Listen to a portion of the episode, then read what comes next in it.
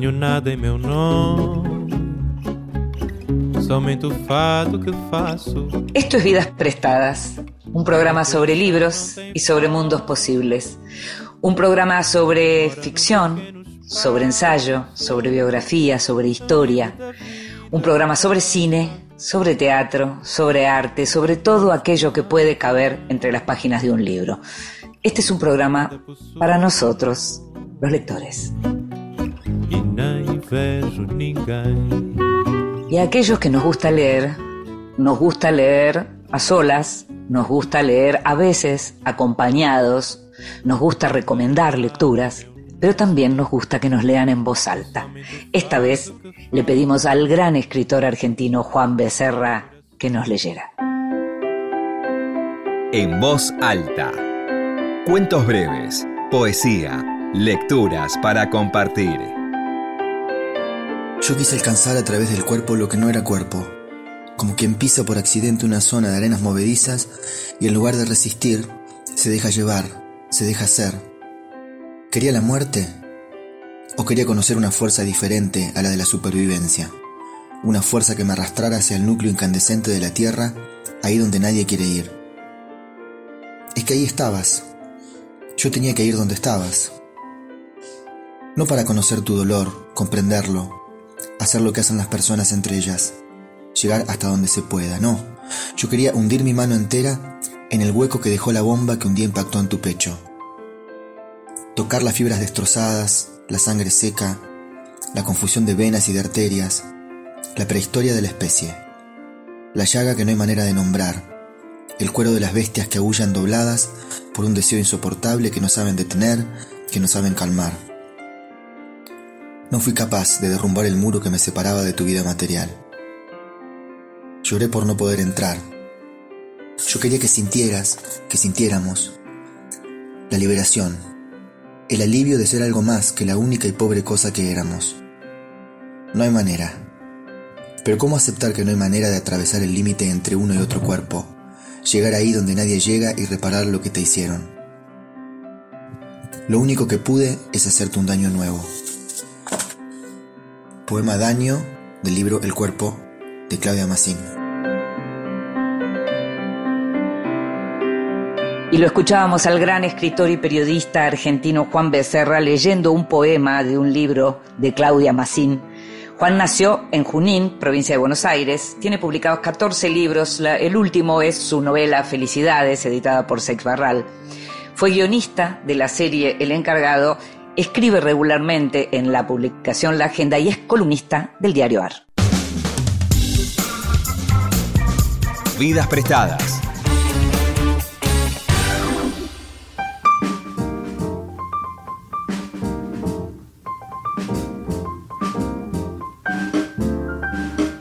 Cristina Mucci es abogada, escritora y periodista. Es, sobre todo y para todos, la querida conductora de Los Siete Locos, un premiado ciclo que desde hace 35 años promueve la literatura argentina desde la pantalla de la televisión pública.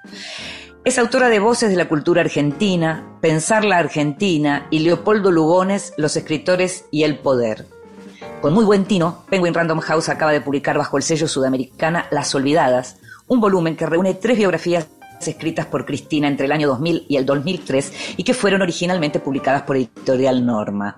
Se trata de La Gran Burguesa, sobre la vida de Silvina Bullrich, Divina Beatrice, la historia de vida de Beatriz Guido, y La Señora Lynch, un retrato de Marta Lynch.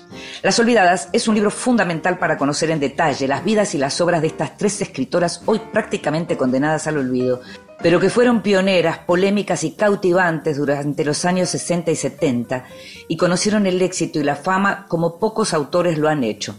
Pero también es un libro para entender cómo funcionaba la industria editorial en ese tiempo, cuando todavía la Argentina lideraba el sector en lengua española.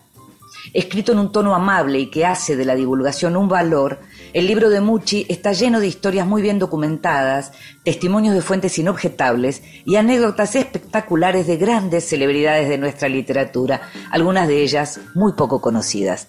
Te invito a que escuches la primera parte de la conversación con Cristina Mucci.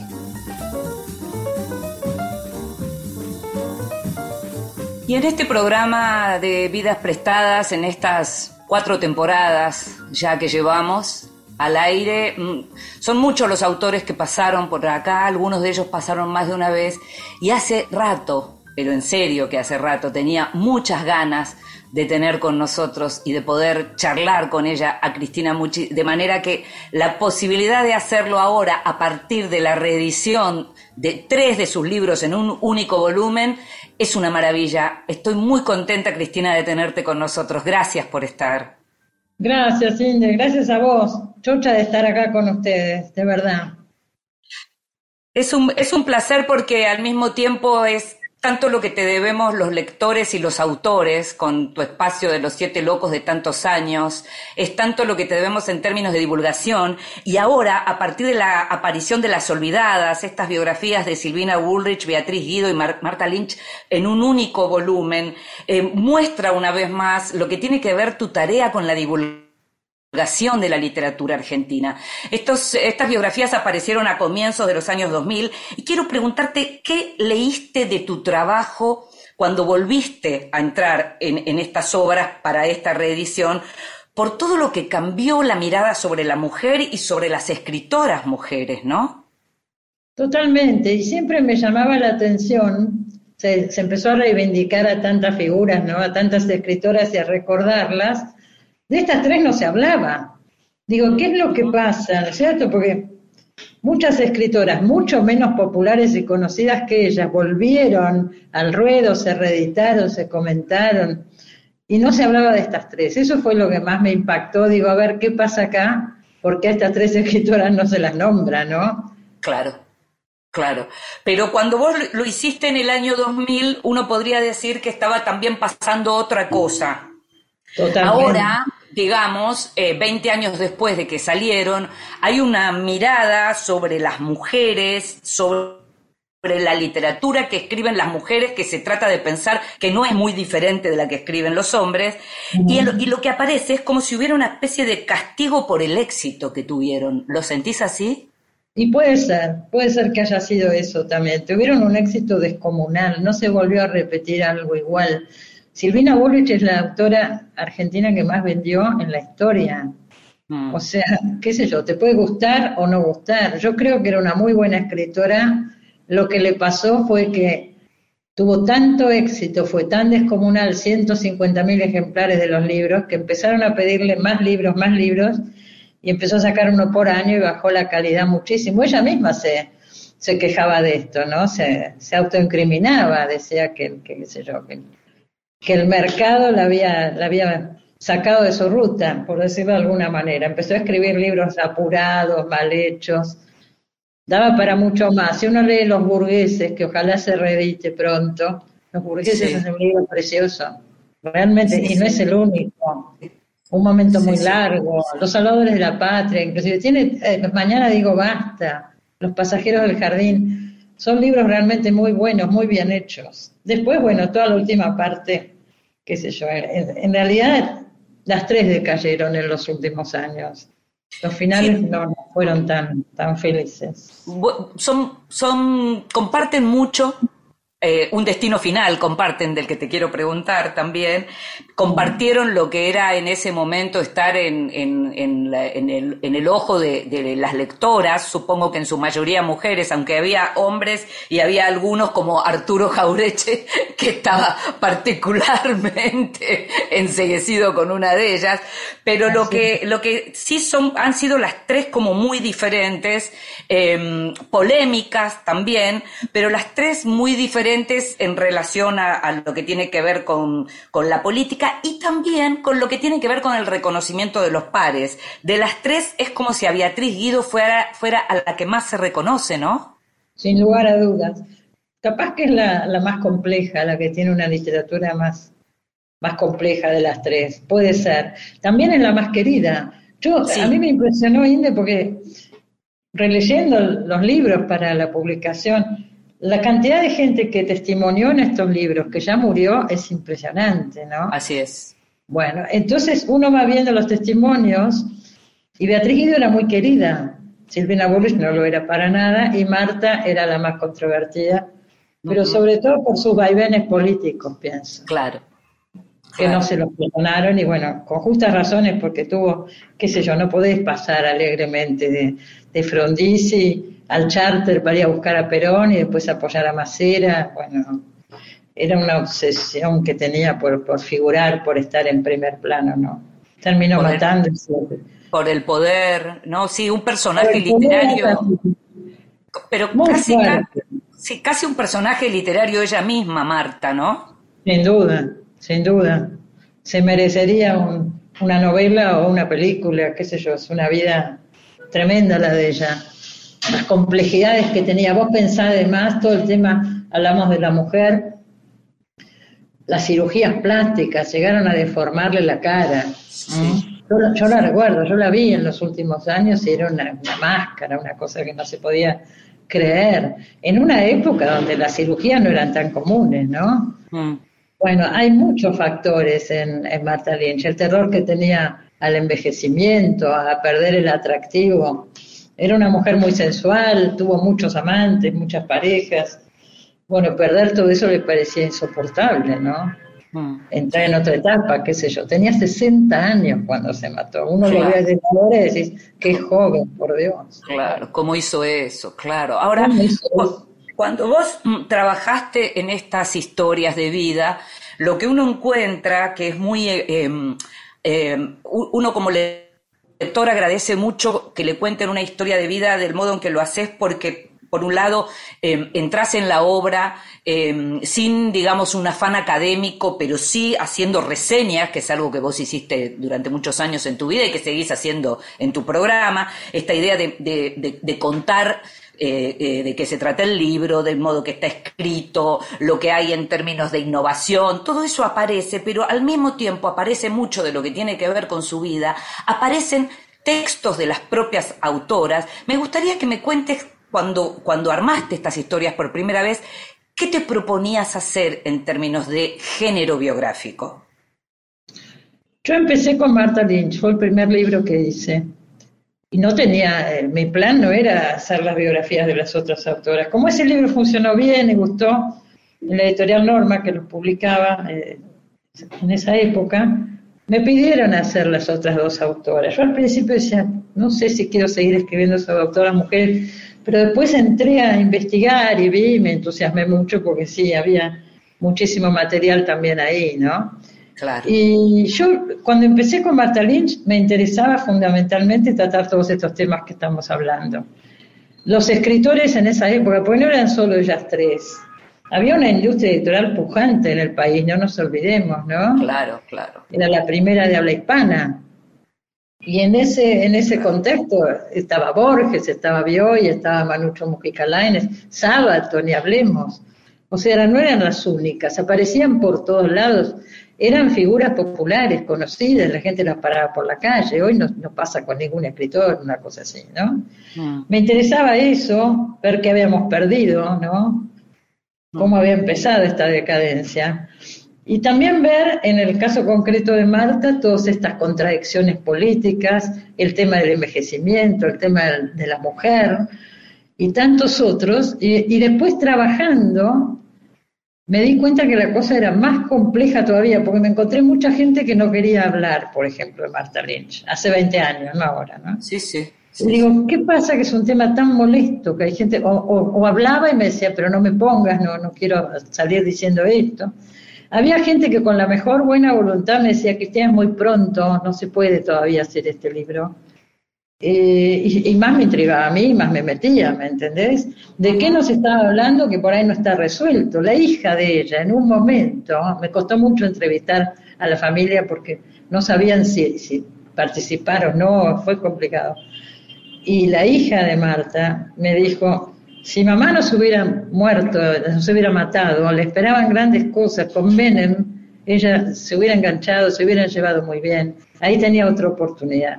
¿Te das cuenta? Todo eso pasa después de, de la muerte de Marta, que en ese momento, cuando ella se mata, a principios del alfonsinismo, se estaba apostando a una ética, a una coherencia ideológica, que después se pierde en los 90, ¿no?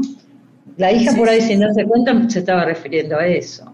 A mí todo eso me atrajo mucho y, por eso hice tanto, ¿no? Trabajé tanto en, ese personaje. Los otros dos personajes son más sencillos de abordar, pienso. Beatriz Guido era profundamente gorila, profundamente antiperonista, y desde ahí se mantuvo toda la vida. Después apoyó a Alfonsín los últimos años, Mm. pero apoyó, qué sé yo, apoyó el golpe del 55, pero tenía, y bueno, el incendio de las vísperas es eso, ¿no? Sí, claro, es eso. Un libro con una repercusión enorme, hasta Perón salió a hablar del incendio de las vísperas. Mm. Y bueno, y Jaureche ni hablemos. Mm. Y sí, Jaureche tenía, tenía una obsesión Jaureche con Beatriz Y ella decía, qué suerte, porque cada vez que dice algo Jaureche vendo 40.000 ejemplares más. Pero le dolía, no, le gustaba, no le gustaba que hablaran de ella así. Porque le decía tilinga, le decía medio pelo, qué sé yo. Era agresivo. claro, claro. Y en el caso de Silvina, y, en el caso de Silvina eh, era, era otra cosa, tenía, estaba más alejada de cualquier, eh, eh, digamos, de, cualquier manifestación claramente política o, participación, porque Beatriz Guido fue, digamos, responsable de cultura en la Embajada de España, Marta Lynch estuvo primero con Frondizi y, y después estuvo en el charter famoso que buscó a Perón y, después eh, tuvo ese acercamiento de, diverso tipo con el almirante Macera. Pero en el caso de Bullrich es otra cosa, ¿no? Bullrich es otra cosa, yo creo que responde cabalmente a, su clase social, ¿no? Critica, critica esa clase, pero, pero está dentro. Y bueno, es eso, ¿no? Es la oligarquía ganadera, supongo. Ella misma lo decía. Y se mueve con esos parámetros, pero tampoco se metió nunca demasiado en política criticaba, porque vos lees Los Salvadores de la Patria y es una crítica muy fuerte. Ese libro salió en la época de Ilia. Mm. Bueno, uno lo va viendo con perspectiva histórica porque de todas maneras las tres se metían, de alguna manera se metían. Bueno, y básicamente lo que se metían era porque, como mencionabas vos recién, tenían una participación en la discusión pública importante porque era convocada para opinar. Todo el tiempo todo el tiempo. Neustadt, la llevaba, Neustadt tenía el rating más alto, la llevaba todo el tiempo. Porque él mismo decía que, que, que, que rendían, que daban bien en cámara, que eran polémicas, que eran atractivas, qué sé yo. Y bueno, se llegó a cada cosa cuando salió Silvina Burrich a hablar de, de Borges, ¿no? Con Neustadt, que fue terrible. Terrible, no sé si recordás eso. sí, recuerdo, recuerdo perfectamente, pero me gustaría que lo recuerdes vos, que tiene que ver con la sexualidad de Borges concretamente. La sexualidad del pobre Borges se metió, eso lo, cuenta eh, Bioy en, mm. sus memorias, ¿no? Lo cuenta bien, no se priva de, de contarlo. Y bueno, estaba desbocada, yo creo, Silvina Burrich en esos años. Pero las tres se mandaron así cosas, les daban tanto espacio que entonces, mm. bueno, golosinaban un poco con eso, ¿no? No, que si uno piensa ahora, yo pienso, por ejemplo, que vos invitaras a alguien a tu programa eh, y viniera una escritora y te hablara de la eyaculación precoz de Borges. Hoy mismo vos te, pondrías, te enloquecerías. o sea, ¿Qué te parece? No, me gustaría nada que me pasara eso. Es un, horror. la verdad que no, porque yo no estoy ahí buscando, vos tampoco, ¿no? Claro, claro. Pero, Neustadt sí. Neustadt quedó, fascinado, pero además no debe haber podido creer lo que estaba pasando. Era mucho más de lo que estaba buscando. Pero superó ampliamente. Siempre hacían eso, era un paso más. Pero eso fue terrible. Imagínate pobre Borges, en un programa masivo como era ese, ¿no? Claro, claro, bueno, por eso no era, no era un personaje querido, Silvina Borges, no la querían los escritores en Marta hay muchos que sí la querían y todas estas contradicciones y cosas dolían, pero la terminaban perdonando, porque cuando saca su último libro, que es precioso, un libro de cuentos, que se llama No te duermas, no me dejes, yo me acuerdo porque estuve ahí, lo saca el año que se mató, 85, el año antes, por ahí. Pero bueno, y hubo una presentación en Sudamericana y estaba todo el mundo, viste, festejándola ahí. O sea, eh, mantuvo ese lugar protagónico siempre. Lo que pasa es que quería más, quería más, quería más. Ella se quiso meter con los grupos que apoyaron a Alfonsín en cultura y ahí no la dejaron entrar. Estaba muy reciente todo esto de Macera, fue muy fuerte, ¿no? Fue tremendo. Cristina, ¿sabes qué? Vamos a escuchar un poquito de música y enseguida vamos a seguir hablando porque necesitaríamos tres programas para hablar uno de cada, cada programa de una de estas eh, grandes escritoras, las olvidadas. Escuchamos música y seguimos hablando. Dale, gracias.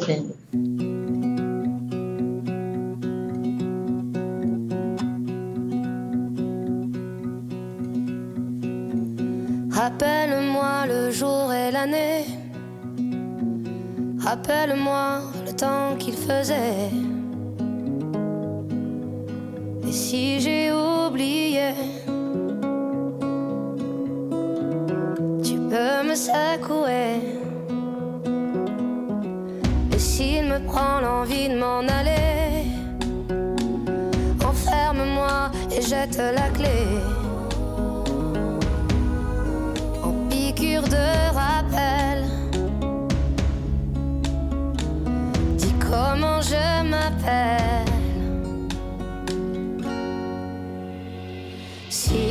Jamais. J'oublie les nuits que j'ai passées, les guitares et les cris, rappelle-moi qui je suis, pourquoi je suis en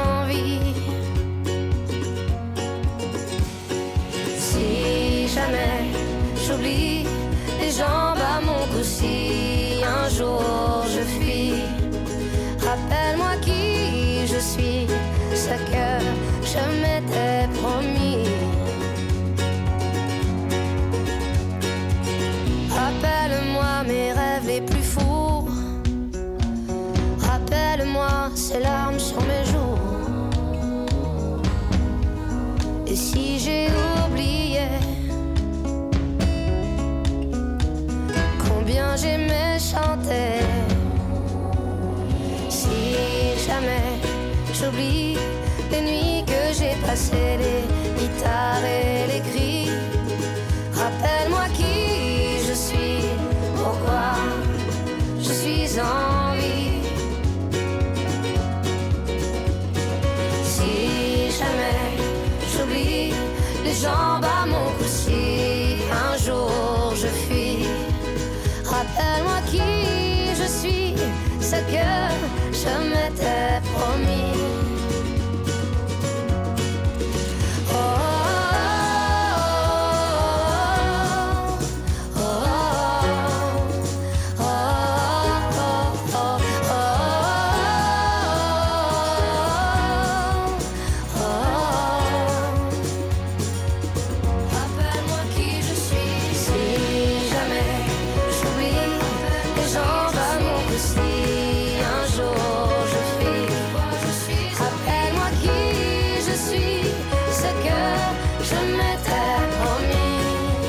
Estamos escuchando a Sass, Si jamais j'oublie. Si jamais j'oublie les nuits que j'ai passées, les guitares et les cris, rappelle-moi qui je suis, pourquoi je suis en vie. Rappelle-moi le jour et l'année.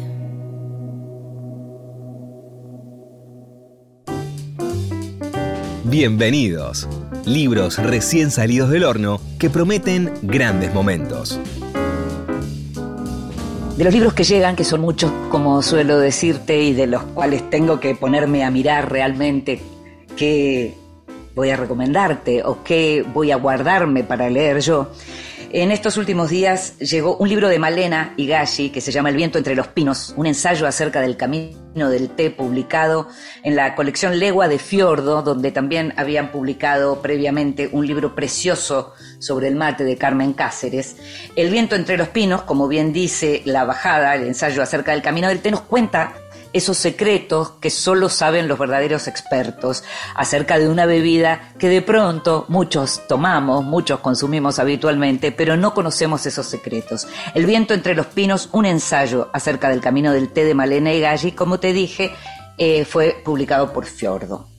Eh, llegó también a la Argentina, se publicó y se consigue en este momento La nave de los locos, uno de los libros clave de la Premio Cervantes Cristina Perirossi, un libro que tiene que ver, publicado por Menos Cuarto Ediciones, un libro que está considerado como uno de los más importantes, te decía, en la obra de esta escritora uruguaya, eh, y que tiene que ver con el tema de la inmigración, inmigración, migración, los migrantes, un tema que también le compete a Cristina, que vivió prácticamente toda su vida fuera de su país. La nave de los locos de Cristina Perirossi, un libro para tener en cuenta. Y un ensayo para tener en cuenta, para regalar además a todos aquellos que son fanáticos de este tipo de literatura, un libro que se llama Esa cosa con plumas. Eh, la sorprendente vida de las aves y lo que nos revela sobre la condición humana. El autor es Noah Stricker, publicado por Fondo de Cultura Económica, llega muy recomendado por medios eh, de otros países. Eh, dice un estudio conmovedor sobre las aves que nos hace reflexionar sobre nosotros mismos y todo lo que compartimos con las más de 10.000 especies con las que convivimos. Un libro interesante, curioso, diferente, se llama Esa cosa con plumas, que está bastante bien además ese título, y como te decía, lo publicó Fondo de Cultura Económica. Estás escuchando Vidas Prestadas con Inde Pomeráñez. Continuamos en Vidas Prestadas. Y seguimos en Vidas Prestadas, este programa sobre libros y sobre mundos posibles, y nos estamos dando el gustazo de charlar con Cristina Mucci a propósito de la reedición de sus biografías de Silvina Bullrich, Beatriz Guido y Marta Lynch, recogidas en un volumen que se llama Las Olvidadas y que tiene una tapa realmente muy linda, con fotos muy hermosas de estas autoras y con un título que juega con la idea del olvido porque las letras se van perdiendo, que me parece muy linda esta tapa. Cristina, eh, hablábamos antes del final. Fotos, son fotos de Sara Fase, son fabulosas. Son fotos extraordinarias, claro, extraordinarias. Eh, hablábamos antes del final de ellas que las reunió, porque sus restos están en el mismo lugar. sí, en el Jardín de Paz están las tres, por causas diferentes. Marta, que estaba planeando su suicidio hacía rato, le hablaba de este tema del suicidio al marido, pero durante mucho tiempo, le había pedido a su marido que le comprara una parcela en el Jardín de Paz. O sea, hasta eso organizó. Beatriz Guido terminó en el Jardín de Paz porque en ese momento había un enfrentamiento con los hijos de Torre Nilsson, que estaba en el cementerio británico. Y, bueno, no fue Beatriz al cementerio británico y terminó también en el Jardín de Paz.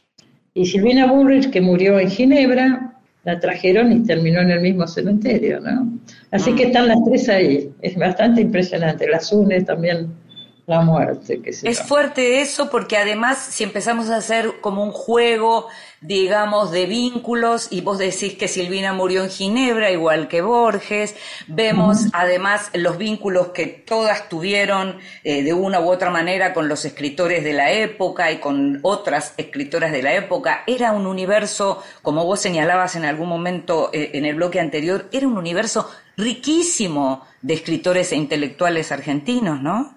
Impresionante, porque pensá que además la cantidad que hoy casi ni se recuerda, inclusive mujeres, ¿quién se acuerda de María Angélica Bosco, por ejemplo, ah, no?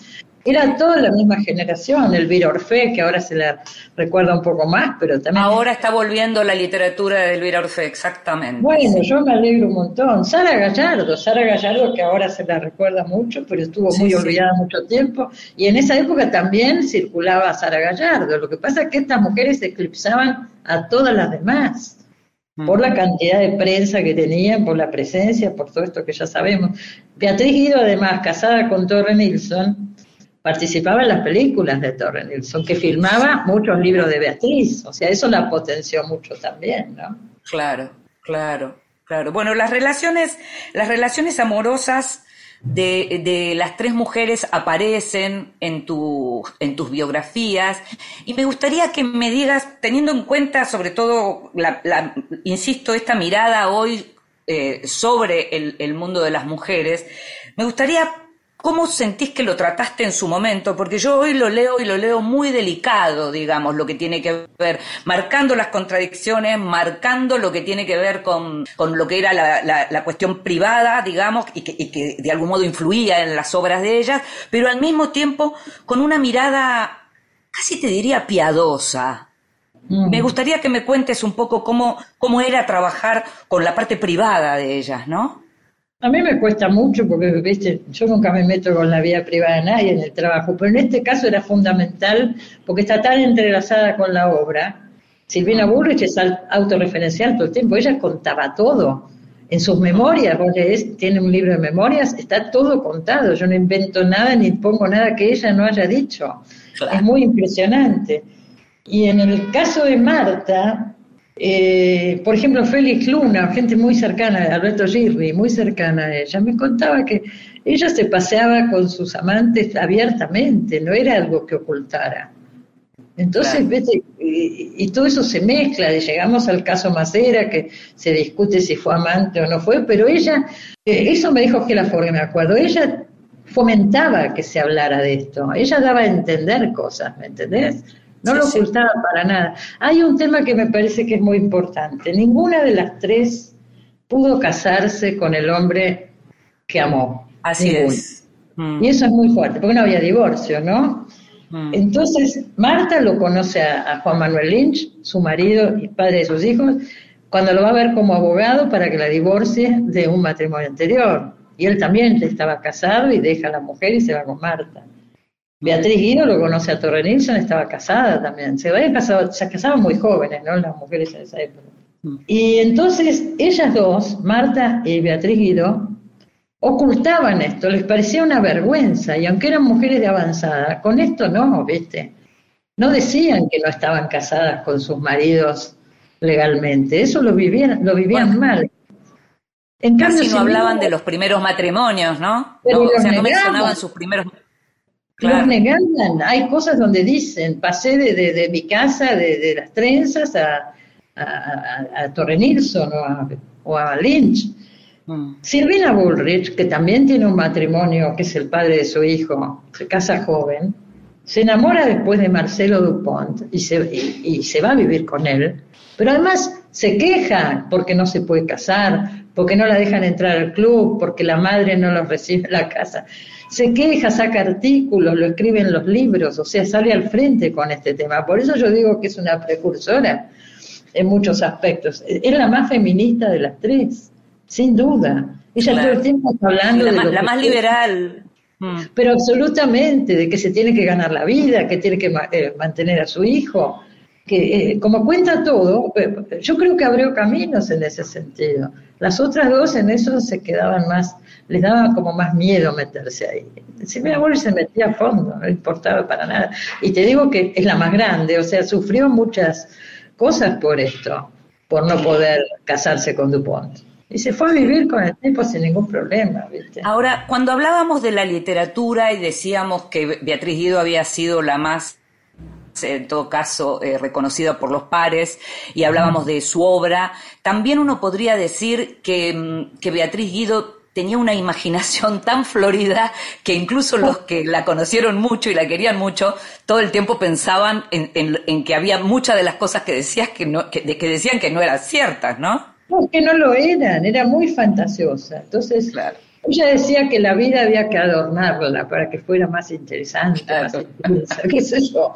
Entonces sí, pero cualquier cosa podía decir, si no tenía ningún problema en ese sentido. Era una persona muy imaginativa y vivía en ese mundo de imaginación. En donde además tenía esa pareja, esa pareja con Torre Nilsson, en donde ambos eran tal para cual para vivir en esa fantasía de cuando había dinero se dilapidaba y cuando no había se salía a buscar, digamos. Sí, sí, no tenían ningún problema. Pasaban de un Mercedes-Benz a, a- volver, usted Renison era muy jugador, iba al hipódromo, a volver en colectivo, qué sé yo.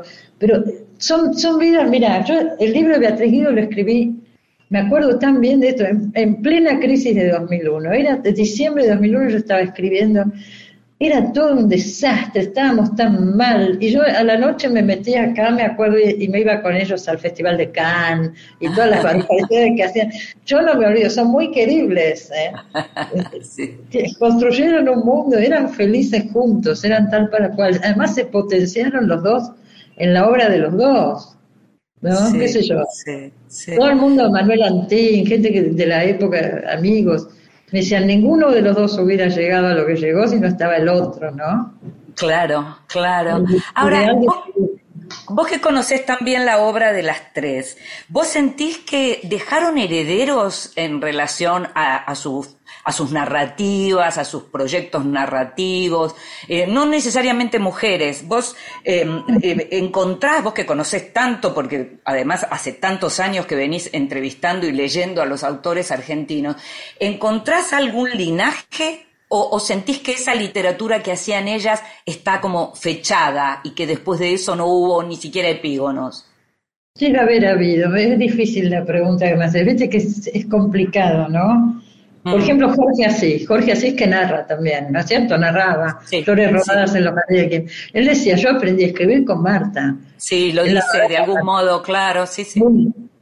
O sea, es esa literatura, eh, podemos decir, costumbrista, realista, ¿no? Y Sí, les pegaban por eso también, decían, no hay experimentación, no hay búsqueda en el lenguaje. Sabían narrar, eran grandes narradoras las tres.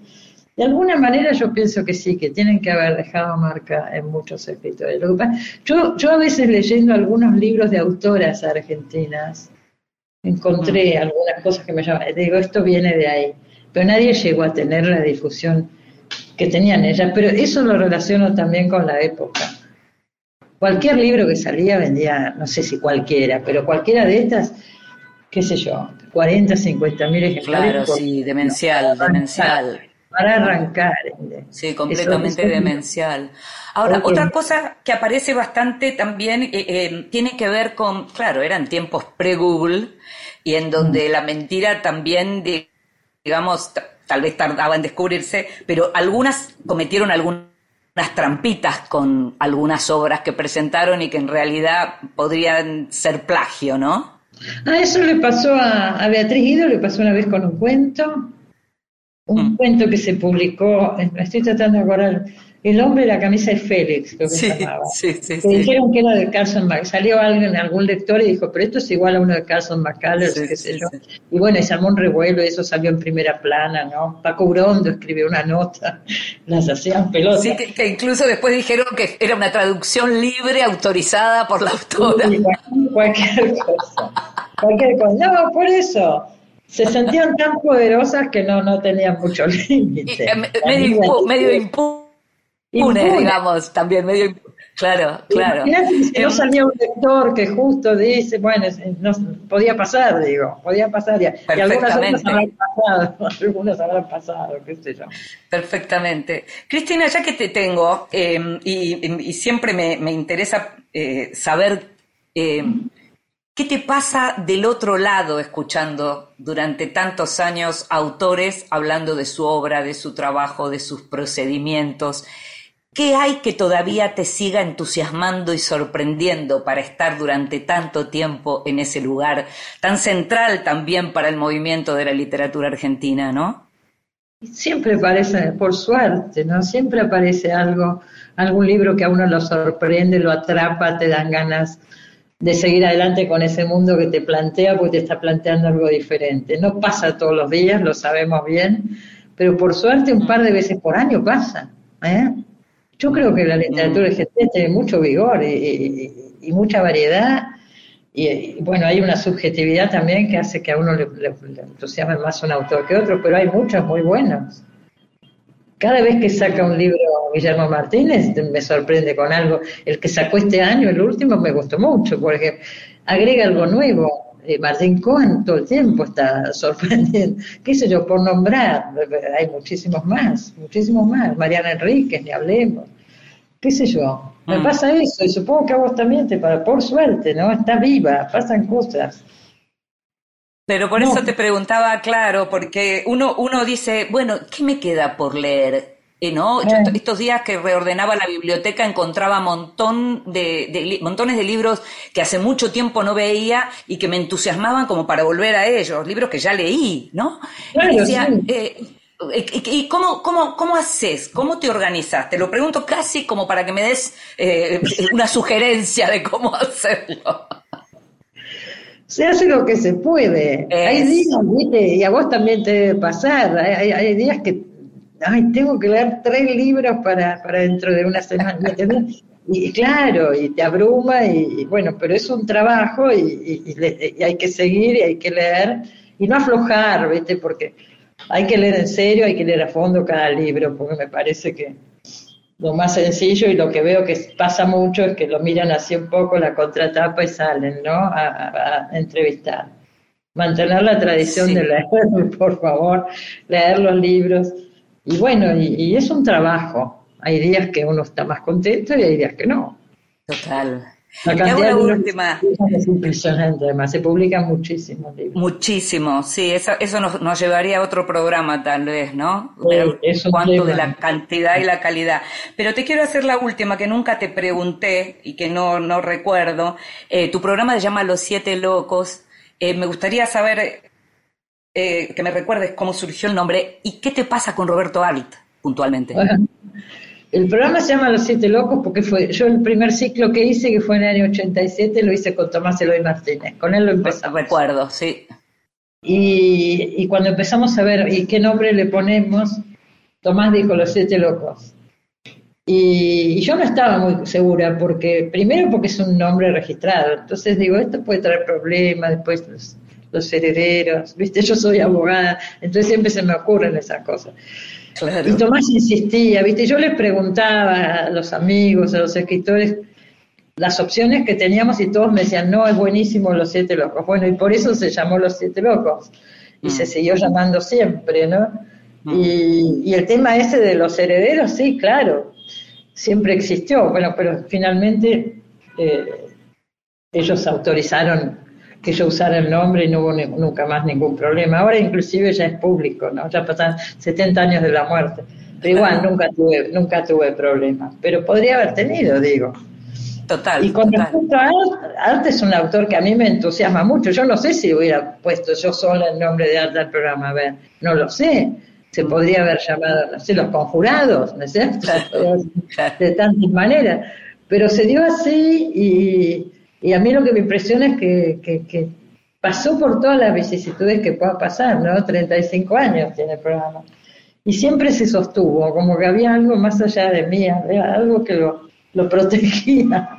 Y debe ser del espíritu de Art también y de los siete locos, ¿no? Las cosas Sí, son yo por igual me permito disentir y no creo que sea más allá de vos y vuelvo a decirte que los lectores y los autores te debemos mucho, muchísimo y te agradecemos mucho. ¿eh? Pero gracias, Cindy. Vos sabés muy bien eh, que, que luchamos con, por esto y no somos tantos, eh, que todo va en contra, todo va como para que uno se dedique a otra cosa. Es verdad, es verdad. Es verdad. Y Pero uno bueno, resiste.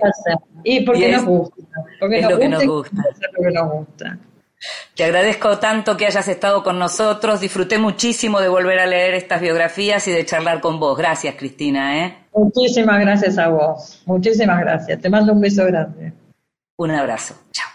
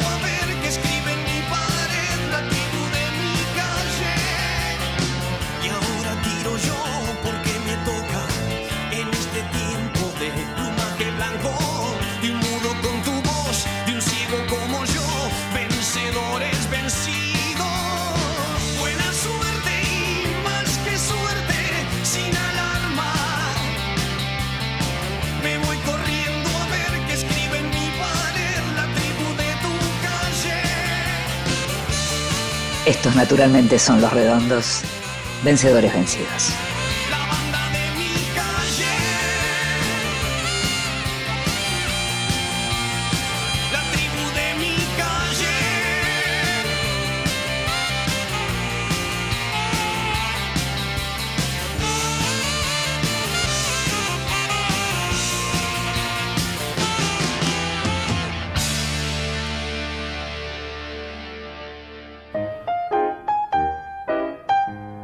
Te regalo un libro.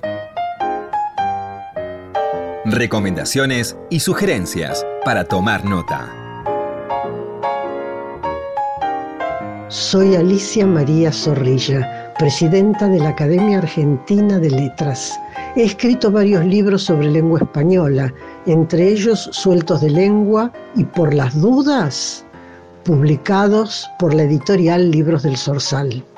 Mi libro favorito es Aprender a vivir y a pensar, del filósofo francés Jean Guiton, un conjunto muy valioso de reflexiones que nos invitan a no olvidar el trabajo del espíritu, la alegría del esfuerzo y actuar siempre con amor, voluntad e inteligencia, esta última entendida como facultad de leer en el interior de los seres humanos para aprender a comprenderlos.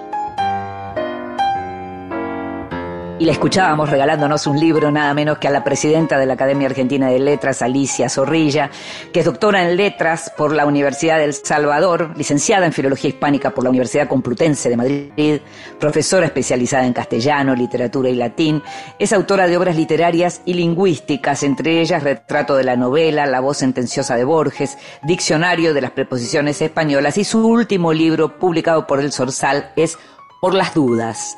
Ella siempre escribe sobre todo lo que tiene que ver con lenguaje. Como te decía, Alicia Zorrilla es la presidenta de la Academia Argentina de Letras.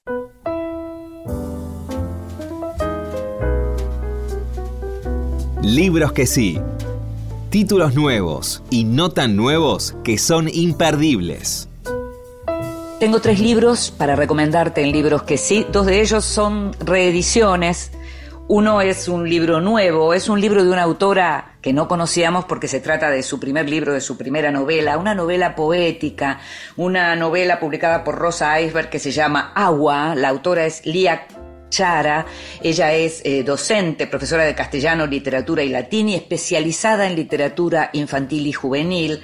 El libro tiene una contratapa muy hermosa y, y muy convincente, diría yo, de mm, Gabriela Cabezón Cámara, eh, en donde habla justamente de este tono poético que tiene esta novela, que es una novela en donde lo que aparecen son personajes mujeres, aparece el tema de la locura, aparece el agua o los sueños con el agua.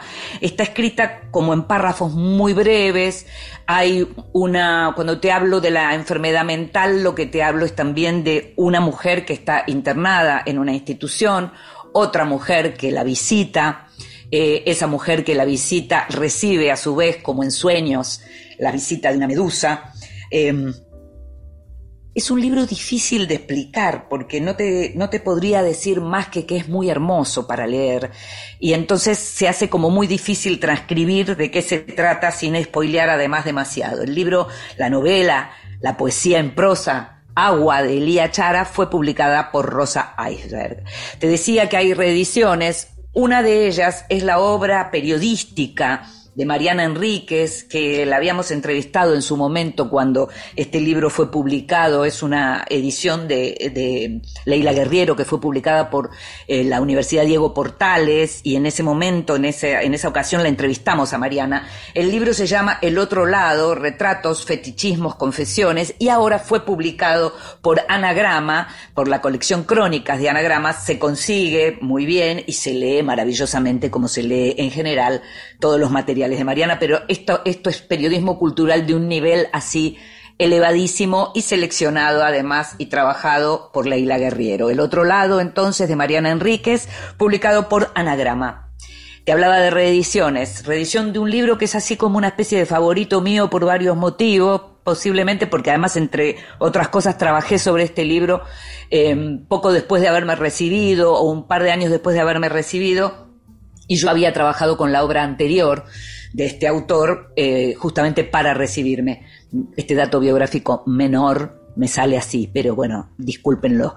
Eh, Reinaldo Arenas, antes que anochezca, las memorias que había escrito este escritor cubano que estaba, que estaba viviendo en Miami, eh, que, había, que había ido con el Mariel eh, se acuerdan, tal vez recuerden ahí cerca de los 90 los Marielitos, él vivía en Miami, vivía mal, se suicidó, estaba enfermo de SIDA, se suicidó y había dejado escrito esta eh, autobiografía, Antes que anochezca, que es un modelo que se usa muchas veces para hablar de lo que es una autobiografía. Un libro que cuenta lo que fue su vida, lo que fue su sufrimiento, lo que fue su apoyo a la revolución cubana originalmente y lo que fue también la persecución, no solo a él, sino también a otros autores, un tema del que hablábamos recientemente en la entrevista con Leonardo Padura. Un libro muy recomendable recomendable siempre, en cualquier momento, ahora 30 años después de su muerte y de su publicación también. Antes que anochezca fue publicado por Tusquets.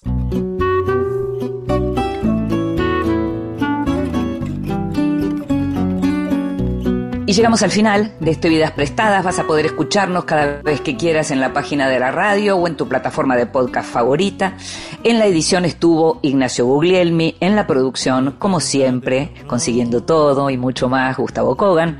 Mi nombre es Inde Pomeraniec. Nos estamos escuchando. Chao.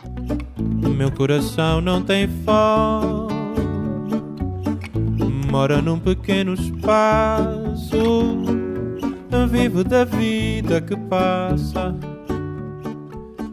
de amores que vão e vêm.